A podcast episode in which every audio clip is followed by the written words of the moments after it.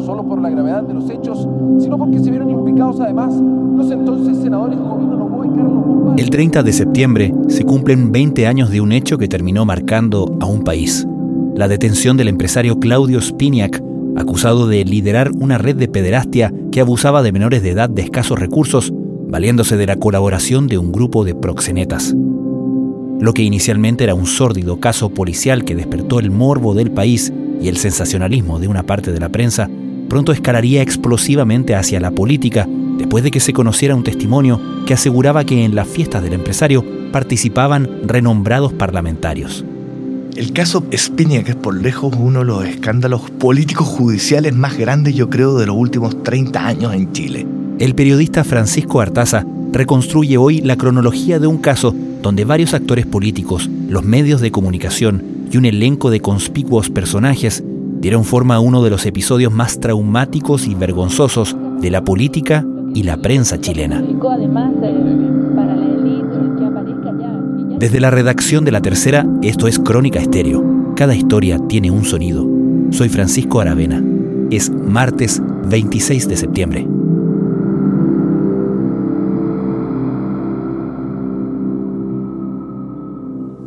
Caso se remonta a casi un año con anterioridad a que estalle judicialmente. En febrero del año 2002 hay un procedimiento policial en el sector de Locurro, en el cual cae detenido Claudio Spiniak, acompañado de dos sujetos con amplio prontuario policial por tráfico de droga y también por algunos vínculos con temas de abusos de menores.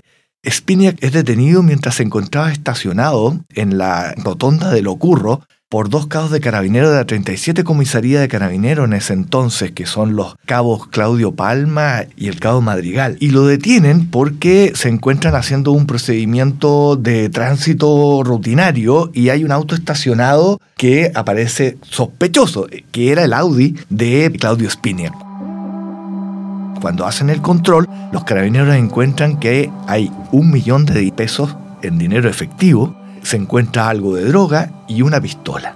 Claudio Spiniak es detenido en ese momento y se le hace una formalización por parte de la jueza Eleonora Domínguez y cae detenido por tráfico de droga y por tenencia ilegal de un arma de fuego. Al poco tiempo Spiniak queda en libertad sin embargo, en ese interregno empiezan a aparecer datos que vinculaban a Claudio Spiniak con el tema de abusos de menores y por lo tanto la jueza Leonora Domínguez le encarga a estos dos carabineros que son los que están a cargo de la zona, digamos, que investiguen un poco estos hechos. A comienzos de la década se genera la detención de un empresario por porte de cocaína y armas.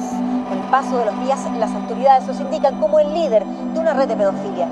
Es esta la investigación que lleva entonces a la detención, al procedimiento donde es detenido Claudio Spiniak el 30 de septiembre de 2003 y donde sale a la luz su nombre y queda para siempre. Correcto, porque a partir de esa detención ya la jueza Leonora Domínguez comienza a indagar respecto de los comentarios que ya se hacían a voz popular en la zona y sobre todo con algunos jóvenes menores que aparecían vinculados a esto. Hay un segundo hecho muy extraño que ocurre y que hace que el tribunal tome carta en el asunto respecto a abusos de menores, que es una situación muy anómala que ocurre en febrero del año 2002, cuando hay un procedimiento policial a raíz de unos niños que huyen de la casa de Claudio Spiniak, saltan la reja de la casa y son detectados por el equipo de seguridad de ciudadana y llaman a carabineros y estos jóvenes son interrogados y ellos eh, lo que hacen es señalar de que están huyendo de la casa de Claudio Espínez porque podían ser violados.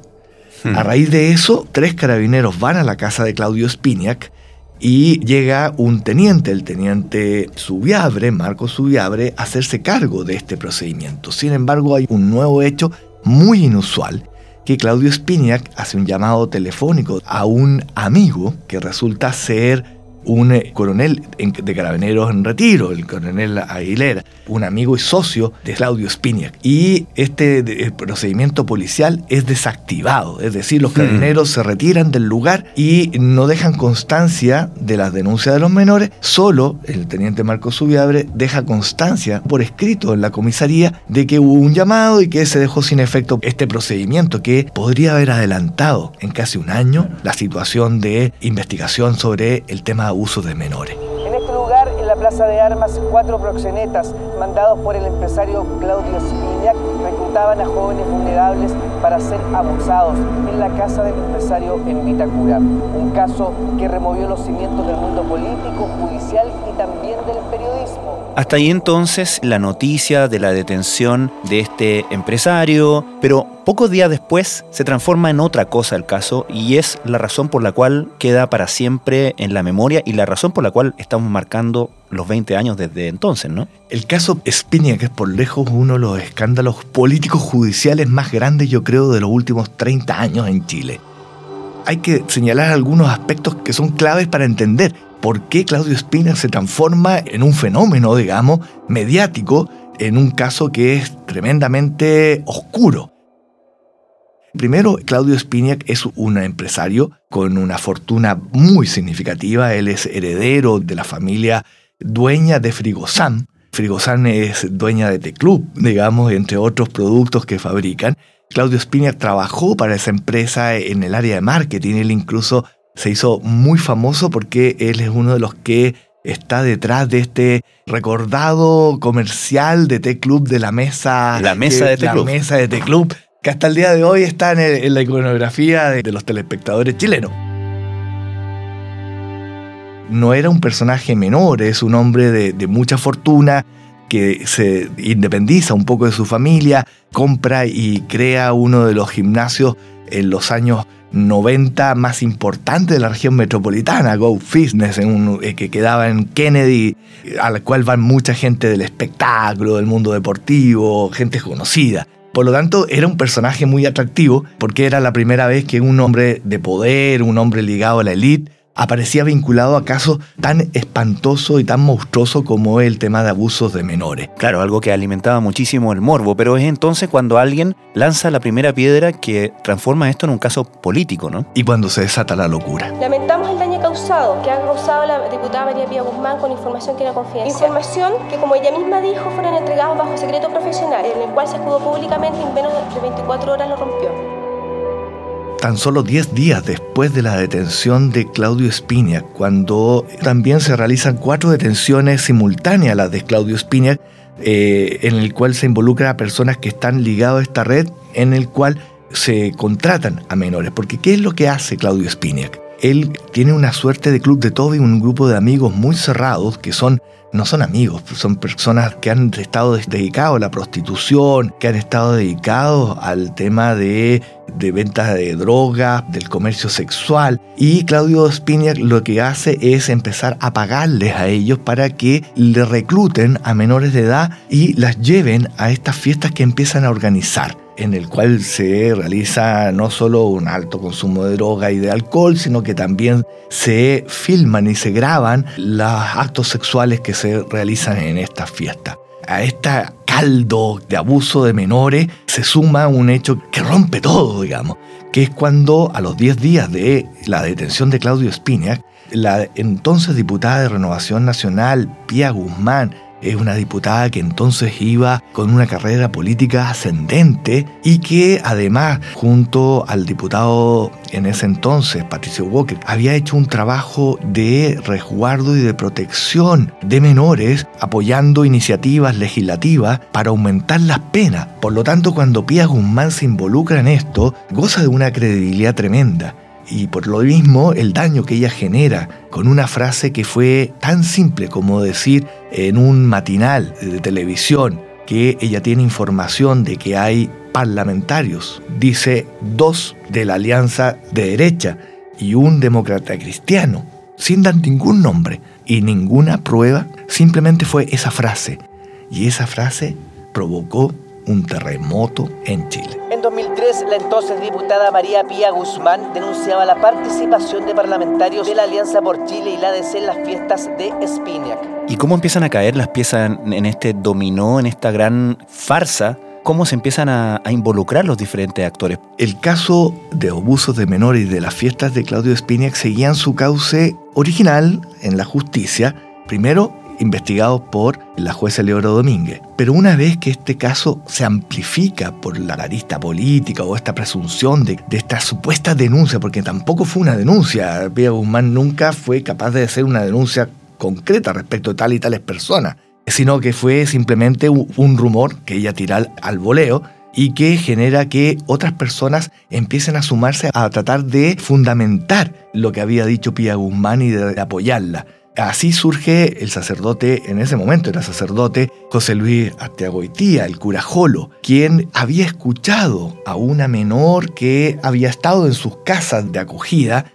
que era Gemita Bueno, que mencionaba que ella había estado en algunas fiestas de Spinac. Es más, ella empieza a contar que había estado secuestrada, incluso casi un año originalmente fue su declaración, en una de las casas que arrendaba Claudio Spinac en el Arrayán, y a su vez empieza a señalar que ella fue víctima de violaciones, que ella fue testigo de la desaparición y la, y la muerte de otra menor que ella llamó Margarita, en fin, empiezan a aparecer muchos otros elementos pero a su vez otros niños de la calle comienzan a ser buscados por organizaciones, por algunos políticos parlamentarios, sobre todo vinculados al PPD, que empiezan a recoger rumores y empiezan a buscar a esos niños y los empiezan a llevar a, canales de televisión para que den entrevistas. El caso más emblemático es el del menor de iniciales LZ, que quedó así, porque además nunca más fue testigo después, porque muy pronto se logró desacreditar por parte de los tribunales que nunca había estado en alguna fiesta de Y que era un menor que Guido Girardi había llevado a los canales de televisión. En ese momento, diputado Guido Girardi coloca a su chofer, le regala una zapatilla al menor y va a estos canales de televisión a entregar su testimonio en el caso de Spinac, en el cual él nunca estuvo vinculado ni como víctima ni como nada.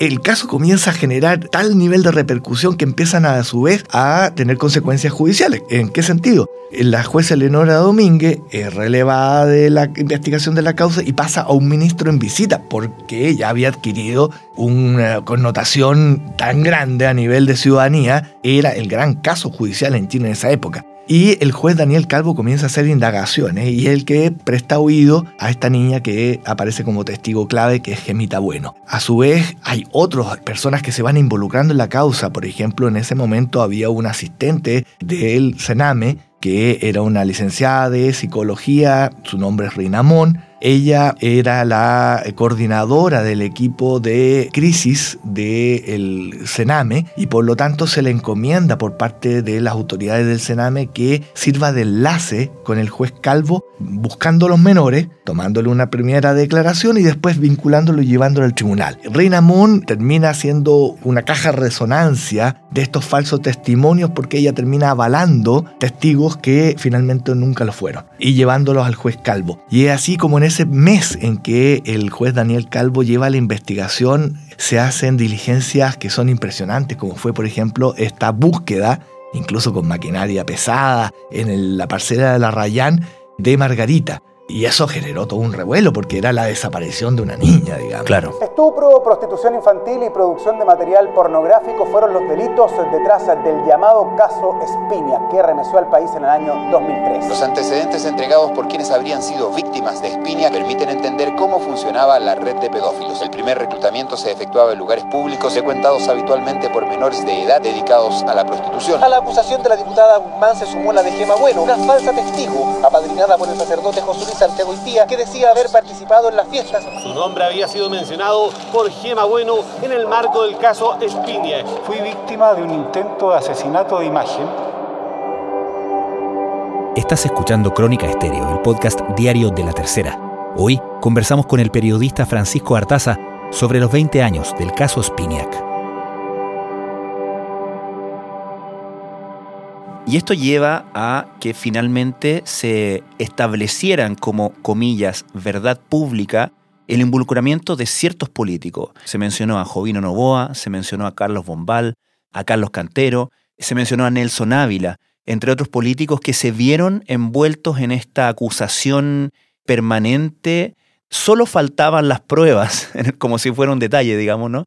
Y donde los medios también jugaron un poco a caja de resonancia de, de, la instalación de esas dudas que luego la investigación demostraría que nunca tuvieron el más mínimo sustento, ¿no? Fue algo muy impresionante. Yo me acuerdo de, haber participado en la cobertura de, de, prácticamente todos los equipos periodísticos estaban destinados, dedicados en gran parte a la cobertura del caso Spiniak. Por lo mismo, había como una suerte de, de, locura periodística por tratar de conseguir el testimonio de un menor o de encontrar a alguien que pudiese vincular a estos políticos. Los nombres de los políticos que tú mencionaste, como Carlos Cantero, Jovino Novoa, Andrés Saldívar, surgieron de la nada, porque el único rumor que existió fue como una espiral, porque a partir de un solo dato, que fue Gemita Bueno, que menciona al cura Jolo, que ella estuvo en una de estas fiestas, Jolo, la José Luis Arteagoitía, habla con la entonces directora de la Fundación Arasi, Claudia Fuente, quien estaba en ese momento con Pía Guzmán levantando este proyecto de ley que se acababa de aprobar para subir las sanciones de casos de pedófilo. Y que en ese momento ella escuchó estos rumores y le comenta a la Pía Guzmán en una reunión y le dice, mira, hay un testigo que dice que hay políticos involucrados en esto. Y de ahí empieza esta espiral de cada vez ir acrecentando rumores y suposiciones que nunca se encontraban antecedentes ni pruebas fidedignas que pudiesen de sostener esa versión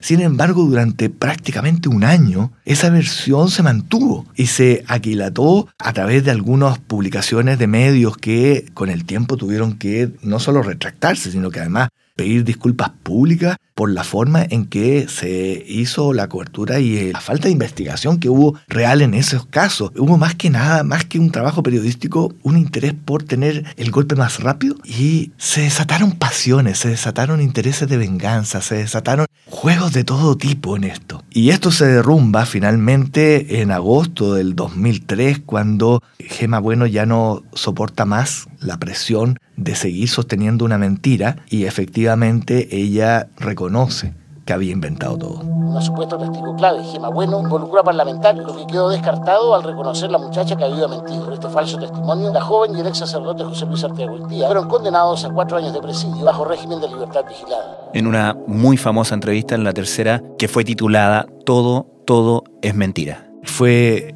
un periodo en el que ya la justicia había empezado a dar señales de que el testimonio de Gema Bueno se iba desacreditando pedazo a pedazo, que no coincidían las fechas, no coincidían los tiempos. Fue un periodo tan loco que, por ejemplo, Pablo Longueira, presidente de la UDI en ese momento, encomienda un equipo y la misión de ese equipo era buscar como fuera salvar el honor, digamos, de en ese momento uno de los principales senadores y uno de los fundadores de la UDI, uno de los coroneles, grandes coroneles de la UDI, que era Jovino Novoa. Lo que a su vez acrecentaba la sospecha, porque se veía como una maquinación del poder para defenderse. Y ¿no? porque además cometieron maquinaciones. Por ejemplo, ellos aparecen encontrando a una niña que era Margarita, supuestamente, en San Antonio. Estamos hablando de una niña que nunca existió. Sin embargo, en la UDI aparece una niña que coincide en los rasgos y la levantan como, no, aquí está viva y nunca le pasó nada para tratar de desacreditar a Gema Bueno. Y al final lo que estaban haciendo era complicar más y enturbiar más un caso que de por sí ya se había dislocado completamente. Y fue muy triste porque finalmente durante más de dos años la justicia estuvo concentrado en tratar de resolver y esclarecer una arista política que nunca debió haberse puesto sobre la mesa y perdiendo el foco principal, que era la protección de los menores que habían sido vulnerados de manera tan salvaje y tan grave en sus derechos.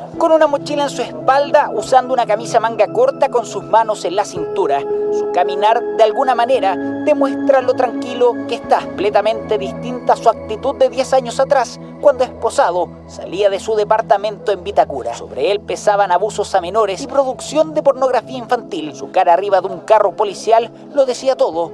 Claudio Spiniak es condenado y ya cumplió su condena, ahora vive en libertad, ¿correcto? Así como los otros condenados que eran principalmente aquellos involucrados en esta red de prostitución infantil y de facilitación de la prostitución infantil, ¿correcto? Así es. Este caso, cuando lo investiga el juez Calvo, Calvo alcanza a estar solo un mes y medio. Prácticamente él solo inicia algunas diligencias, pero no alcanza a llegar a ninguna conclusión y tiene que salir del caso de la manera más horrible que le puede pasar a un juez extorsionado. Por una extorsión, que es parte de esta locura que se generó y él presenta su salida de la investigación.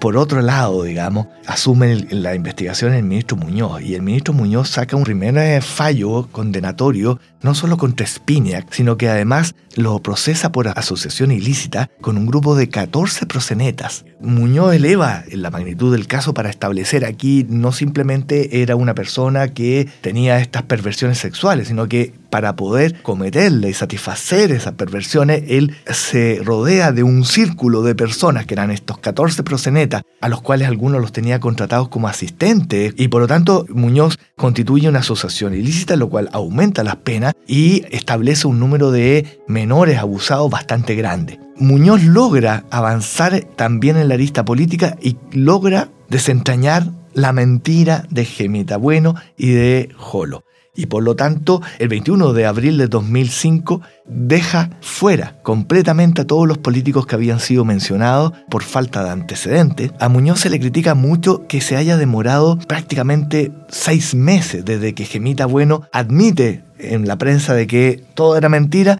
hasta que exonere. Pero yo debo reconocerle a Muñoz en ese sentido que él quiso efectivamente tener una sentencia que pudiese dar por cerrado de una vez por todas eso. Y por lo tanto, mientras no realizaba todas las diligencias que permitieran demostrar que era finalmente la verdad judicial a la cual quería llegar. Sin embargo, para las personas que estaban mencionadas en el caso, eso fue terriblemente doloroso, tanto tiempo, digamos, no quedarse fuera de la lista. Y Muñoz asume en marzo del 2006 como ministro de la Corte Suprema y por lo tanto pierde nuevamente eh, la investigación y pasa a un nuevo ministro que es el ministro Valderrama, quien en cinco meses modifica las condenas que había hecho el juez Muñoz y achica el caso porque, a su juicio, los antecedentes que estaban en el proceso ameritaban mucho menos. Y él deja de los 14 prosenetas a solo 5. Y por lo tanto ya no existe una sanción ilícita, lo cual baja las penas. Y los cargos por los cuales se sanciona se reducen en el tiempo del año 2000 al año 2002. Dicta una sentencia de 5 años en contra de Spinac, que a título de los querellantes, del Sename, de algunas víctimas, era muy bajo. Y la Corte de Apelaciones, tiempo después, aumenta los cargos, aumenta las penas a Spinac y a su equipo, a su banda, y finalmente la Corte Suprema en el año 2008 ya eleva aún más las sanciones hasta llegar a 12 años de presidio para Claudio Spinac.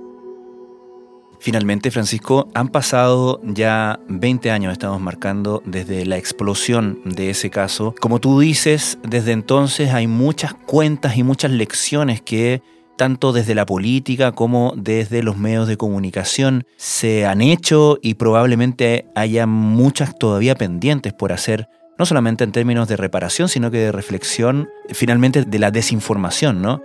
Y cuando uno ve este caso desde la óptica de hoy, donde justamente hablar de desinformación, de noticias falsas, es parte del léxico tan habitual de los medios de comunicación, por lo menos. Es curioso ver en ese sentido este caso como una especie de adelanto a los temas que finalmente se transformarían hoy en algo tan cotidiano y tan parte de nuestro paisaje.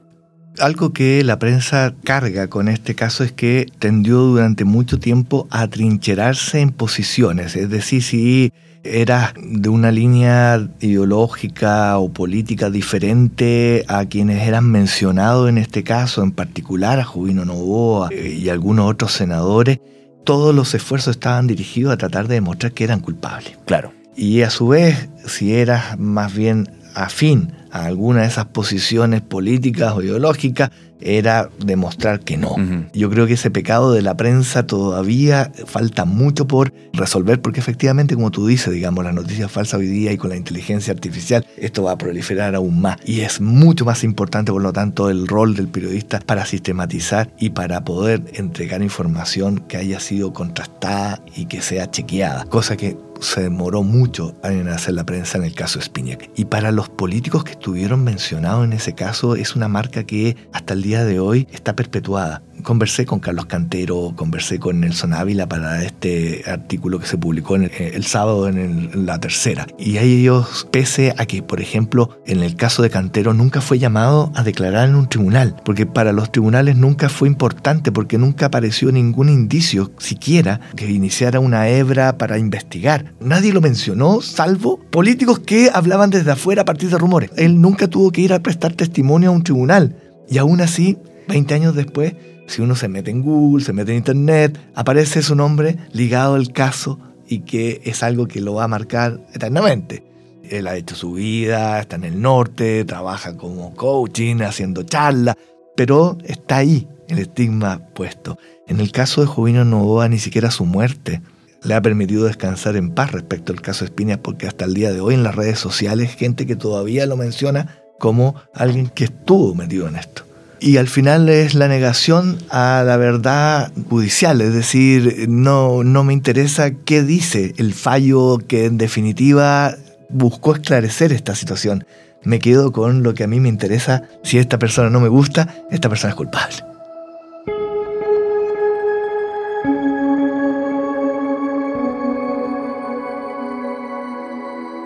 Francisco Artaza, muchísimas gracias. Muchas gracias a ustedes.